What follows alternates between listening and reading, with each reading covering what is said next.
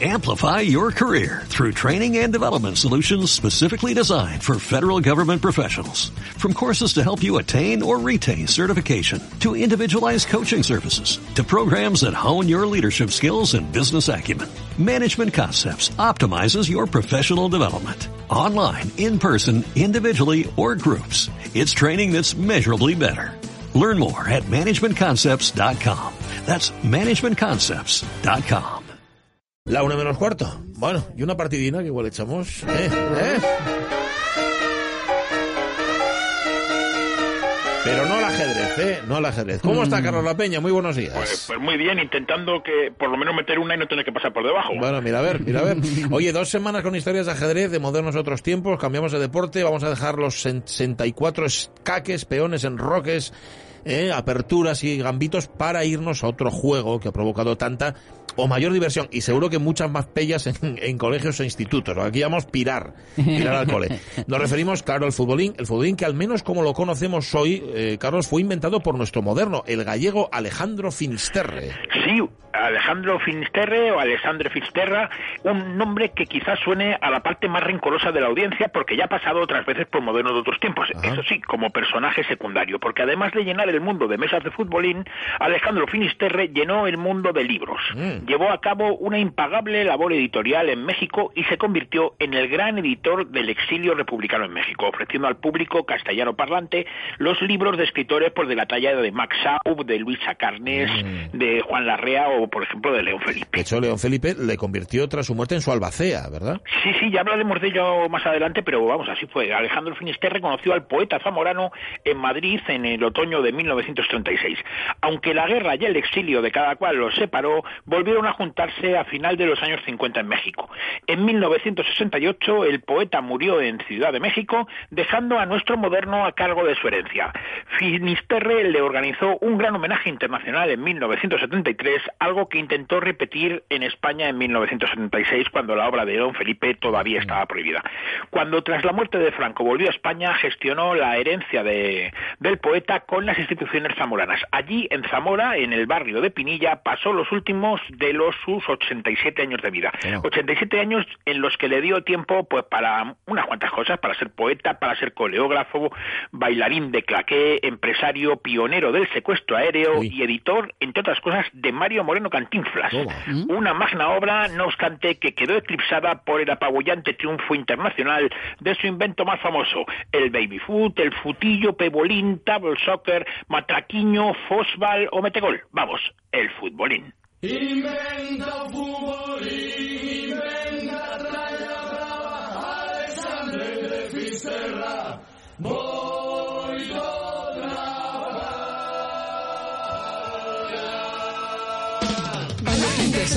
Tiene canción, estos son ¡Qué los guay! diplomáticos de Monte Alto, cantan uno de sus mayores éxitos, la Oda a O Futbolín, Ano 37, Guerra Civil, Alexander de Fisterra inventa O Futbolín. Esta fue una canción muy célebre en los años 90 del siglo pasado y homenaje a nuestro moderno y a su invento más celebrado. A ver, eh, Carlos, ¿te parece si vemos cuándo, cómo y dónde nació para empezar Alejandro Finisterre? Sí, vamos a empezar además precisamente por el final, por el dónde, porque Bien. nuestro moderno nació en Finisterre, en Coruña. De ahí, como homenaje a su pueblo natural, cogió el apellido por el que se le conoce mundialmente. En su partida de nacimiento figura, sin embargo, como Alejandro Campos Ramírez, nacido el 6 de mayo de 1919 en el seno de una familia acomodada de la burguesía coruñesa, propietaria de un almacén de calzados, Casa Campos. Además, desde 1913, su padre, Manuel Campos Pedreira, era el delegado de la compañía Marconi de Telegrafía Sin Hilos y el oficial técnico y radiotelegrafista principal de la estación de medio kilovatio instalada en la cumbre del promontorio de Finisterre. Allí, en el fin del mundo, Manuel conoció a Josefina Ramírez Barreiro, con la que se casó en 1917. Alejandro fue el primero de los diez vástagos del matrimonio, aunque en 1924, cuando Alejandro tiene cinco años, la familia se instala en A Coruña, seguirán pasando los veranos en Finisterre. Y con 15 años en el 34 nuestro moderno se va a Madrid a estudiar bachillerato. Sí, según él mismo cuenta en una entrevista, dice, me fui para iniciar mis estudios superiores. Al estallar el conflicto me encuentro aislado de mi familia por primera vez. No podía contar con la ayuda de mi familia, pues mis padres perdieron el negocio de calzados Casacampo de A Coruña y tuve que valerme de mis propios recursos. Así, pues según esta versión, el director de la escuela le permitió seguir los estudios sin pagar a cambio de corregir los trabajos de los niños de preescolar. Dormía en la calle y esperaba a que abrieran las iglesias para refugiarse un poco. Compaginó los estudios con trabajos de peón de albañil y mozo en una imprenta, mientras por la noche vendía versos en el Café Universal. Eh, espera, has dicho esa versión, quiere decir que hay otra versión de los hechos. Sí, vamos, hay otra, porque en un reportaje de en la web adiantegalicia.es, Juan Gabriel Sati datos que contradicen esta versión. Ah. Una noticia del pueblo gallego del, de junio de 1934 en la que dice que Alejandro Campos, de 15 años, ha sido denunciado por su padre por el robo de una pulsera de oro con diamantes valorada en 300 pesetas.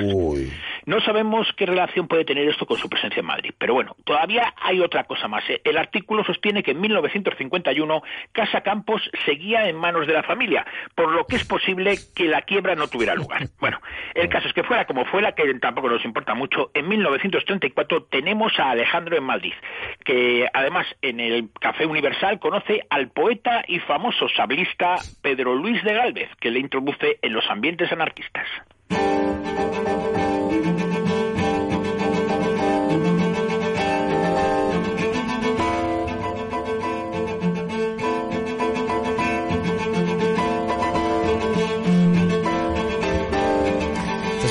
Tiempo Giocoso de la sonata para cello del compositor aragonés Simón Tapia Colman, nacido en Aguarón, en Zaragoza, en el año 1906, niño prodigio del violín. Tapia Colman fundó un cuarteto de cuerda, el Cuarteto Colman, y fue concertino de la orquesta del Teatro Apolo. Estudió en Zaragoza, en Madrid, en París, fue discípulo de Vincent Dandy, de Hindemith, de Conrado del Campo, bueno, un figura. En tiempos de la Segunda República, Simón Tapia Colman se afilió a la CNT y a la FAI. Justamente en ambientes parecidos, Carlos, andaba nuestro moderno, que en el año 36 tiene su primera experiencia como editor. Sí, sí, vamos, tenía 17 años recién cumplidos y gracias a que trabajaba como ayudante en una imprenta y con la colaboración de su amigo Rafael Sánchez Ortega, en junio de 1936 edita una revista que vendían por las calles y que en el título dejaban claras sus intenciones. Paso a la juventud. Apenas sacaron tres números antes de que comenzara la guerra y se acabara la revista. En el Madrid que bien resistes, en octubre de 1936, Finisterre conoce en el Hotel Florida a León Felipe, que ha vuelto de su primer exilio mexicano. Va a hacer buenas migas con él, pero un bombazo de la aviación nazi, como decía él, hace trizas la casa en la que vive y le sepulta. Alejandro, que ya firma por entonces como Finisterre, es trasladado primero a un hospital en Valencia y luego a otro en Montserrat, en Barcelona, en la colonia Puig. Y ojo, porque es allí, justo en el hospital, donde va a idear el futbolín. El hospital es una colonia de refugiados y está lleno de chavales tullidos que, como él mismo, no pueden disfrutar del único entretenimiento que ofrece la colonia Puig, que era jugar al fútbol. Alejandro, que era un gran aficionado al tenis de mesa, pensó en que podía construir un juego de fútbol de mesa y mm. se puso a ello. Hizo el diseño que hoy conocemos del futbolín, con suelo de cristal, barras de acero, jugadores de madera de boj y bolas de corcho. En las navidades de 1936 compró unas barras en Barcelona y convenció a su colega, el carpintero vasco Francisco Javier Altuna, que también estaba refugiado en la colonia Puig, para que, siguiendo sus instrucciones, construyeran el primer futbolín. El invento fue un éxito y el dirigente anarquista Joan Busquets le animó a que lo patentara, cosa que hizo en enero de 1937.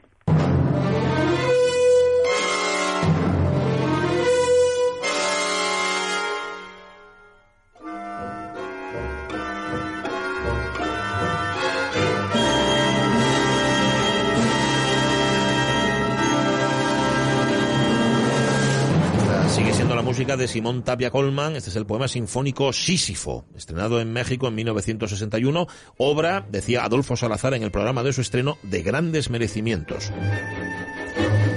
Tapia Colman fue miliciano en la guerra y tras la derrota se refugió en Francia. En el año 44 llegó a México, donde viviría ya hasta su muerte que por cierto va a ser en México también donde acabe nuestro moderno, pero cuidado que todavía le queda. ¿Consiguió, por cierto, Carlos, que se fabricara su invento, el futbolín? Bueno, no era el mejor momento porque los materiales se necesitaban más para armas que para juegos, ¿no? Lamentablemente. Así que, pero bueno, cuando acabe la guerra se fabricará con sus planos, pero no a través de su patente, de su patente que por cierto no es la única que hace en la colonia Puch, porque antes había inventado un pasapáginas mecánico para las partituras de piano que se accionaba con el pie. Y esto lo hizo con el objeto de ligarse a Nuria, una pianista guapísima de la que se había enamorado en el hospital. El futbolín, además, pues comienza a construirse en Francia, donde llega a través de un militante del POUM, amigo suyo, que se llamaba Magín Montaner, que huye de la represión estalinista. Cuando Finisterre llega refugiado a Francia en 1967 a finales, lleva las patentes y dos obras de teatro como único equipaje junto con una lata de sardinas. Pero con la lluvia no la lata de sardinas, pero sí todo lo demás se convierte en un pasta de papel mojado. Ah, vaya. Bueno, se acaba la guerra y vuelve a España Finisterre y ahí lo obligan a hacer la mili. Sí, vamos, mientras, además, mientras una empresa de Valencia empieza a forrarse con su invento sin que él que no olvidemos que es un rojo, pueda reclamar nada, eh, pues empieza a trabajar como bailarín de claqué y trabaja en la compañía de Celia Gámez. Mm. Pasa cuatro años en la mili en Melilla, que aprovecha además pues para aprender árabe. Tras la mili ejerce de crítico de arte y conferenciante, hasta que tiene que volver a exiliarse por despedirse en catalán de una conferencia. Bueno. Estará un tiempo en Francia y en Italia, en donde puede acabar pues filosofía y letras y artes gráficas. También colaboró con la, en la radiodifusión francesa y en la revista bilingüe L'Espagne republicano.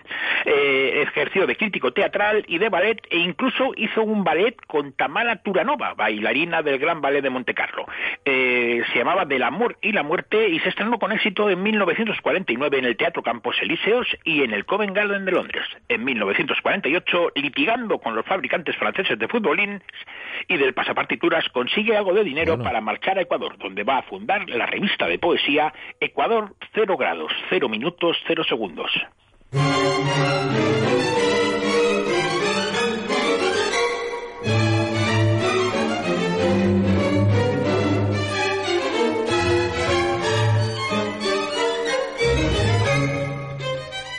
Aunque no debéis sentiros mal por no conocerla, esta puede que sea la obra más famosa de Simón Tapia Colman, Núcleos, en la que encontró su lenguaje. Núcleos en realidad un uso del total cromático, o sea, todos los tecles del piano, para entendernos.